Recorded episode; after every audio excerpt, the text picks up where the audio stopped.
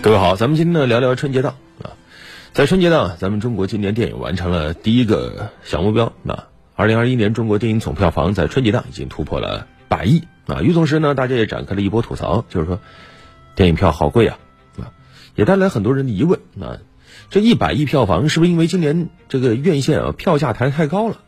这个想法其实也非常直观，因为你这个票价。变贵了嘛？那票房变高了，不也是理所当然嘛？那大家春节本来想看电影，你这趁机是吧？涨价，你这不是收割嘛？啊，呃，从目前的这个数据来看，今年春节档确实有一个趋势，就是电影票房涨得很厉害。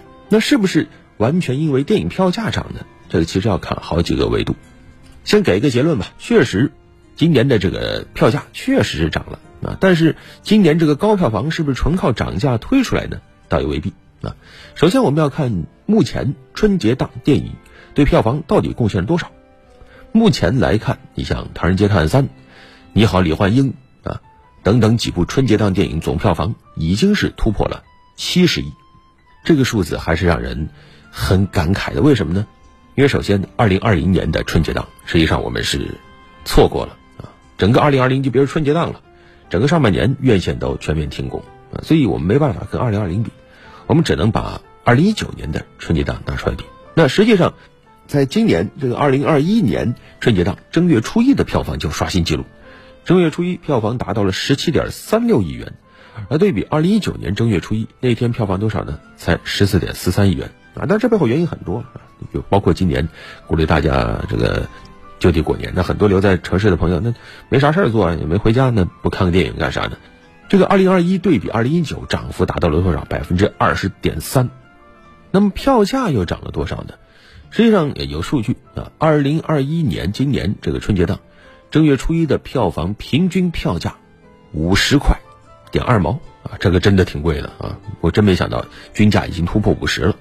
而二零一九年呢，当时春节档大家也很贵啊。现在回过头来看，当时平均票价多少？四十四点七，一下涨了五块多。这个涨幅也不小，百分之十点几。但是呢，你看总票房涨幅百分之二十，票价平均涨幅是百分之十点几，那可见观影人数也还是出现了一个大幅的增加的。所以你不能只说是因为票价多，实际上看的人他也多。所以今年的票房涨得厉害。另外呢，除了刚才说的这个就地过年呢，呃，这个因素以外，还有一个原因就是，确实现在春节已经慢慢成为了大家。看电影的一个集中档期，甚至成了一种新年俗。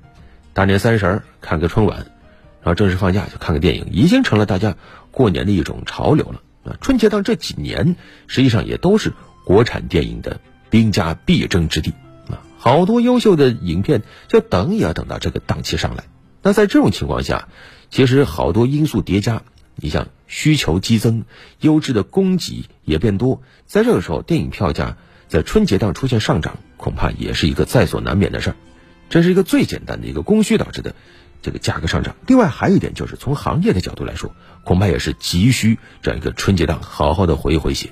为什么？因为二零二零年整个电影行业那真是差点就死了啊！整个行业停摆了半年呢啊！尤其是二零二零最重要的春节档啊，所谓的情人节档、五一档都错过了啊！所以去年的票房呢惨到没法看，尽管。到了七月后，影院都重启了，但是又因为没有什么好的电影，上座率限制等等，所以去年整个下半年电影行业也没有恢复到正常的水平，所以好多电影院都在抱怨啊，现金流告急，踩在悬崖上，随时可能关门大吉，甚至也有身边看到一些影院已经就转手了。在这种时候，遇到一个春节啊，一方面是很多这个观众。啊，被压抑的观影需求得到了集中释放的机会，另外也是行业重整旗鼓的一个绝佳的时机。那在这时候，一些从业者他已经顾不得长远了，我赶紧涨涨价，我靠涨价来缓解一下自己的燃眉之急。所以这些都是原因。当然了，你说涨价了，那作为观众呢，有没有看到质量更高的电影呢？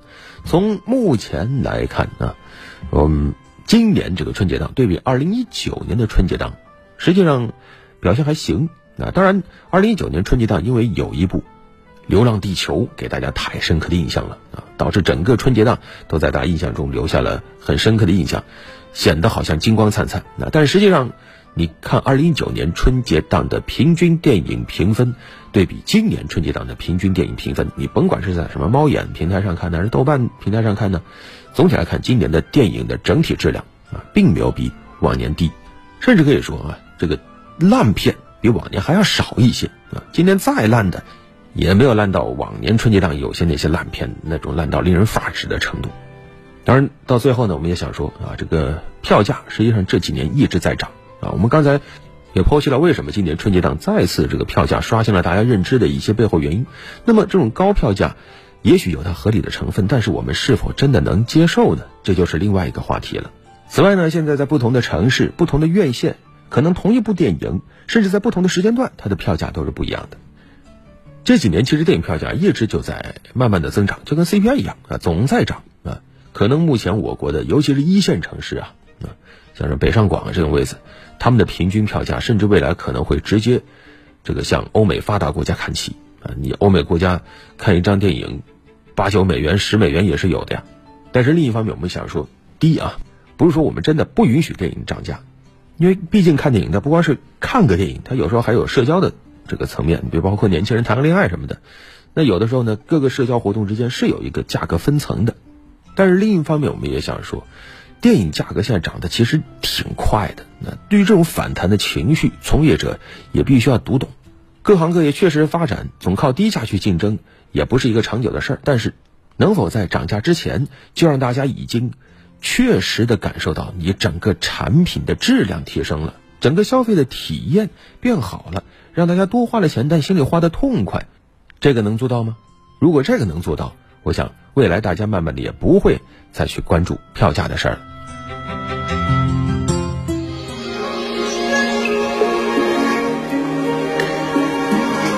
以上就是今天焦点时刻的全部内容，我们明天再会。眼角带着笑待在我最美好的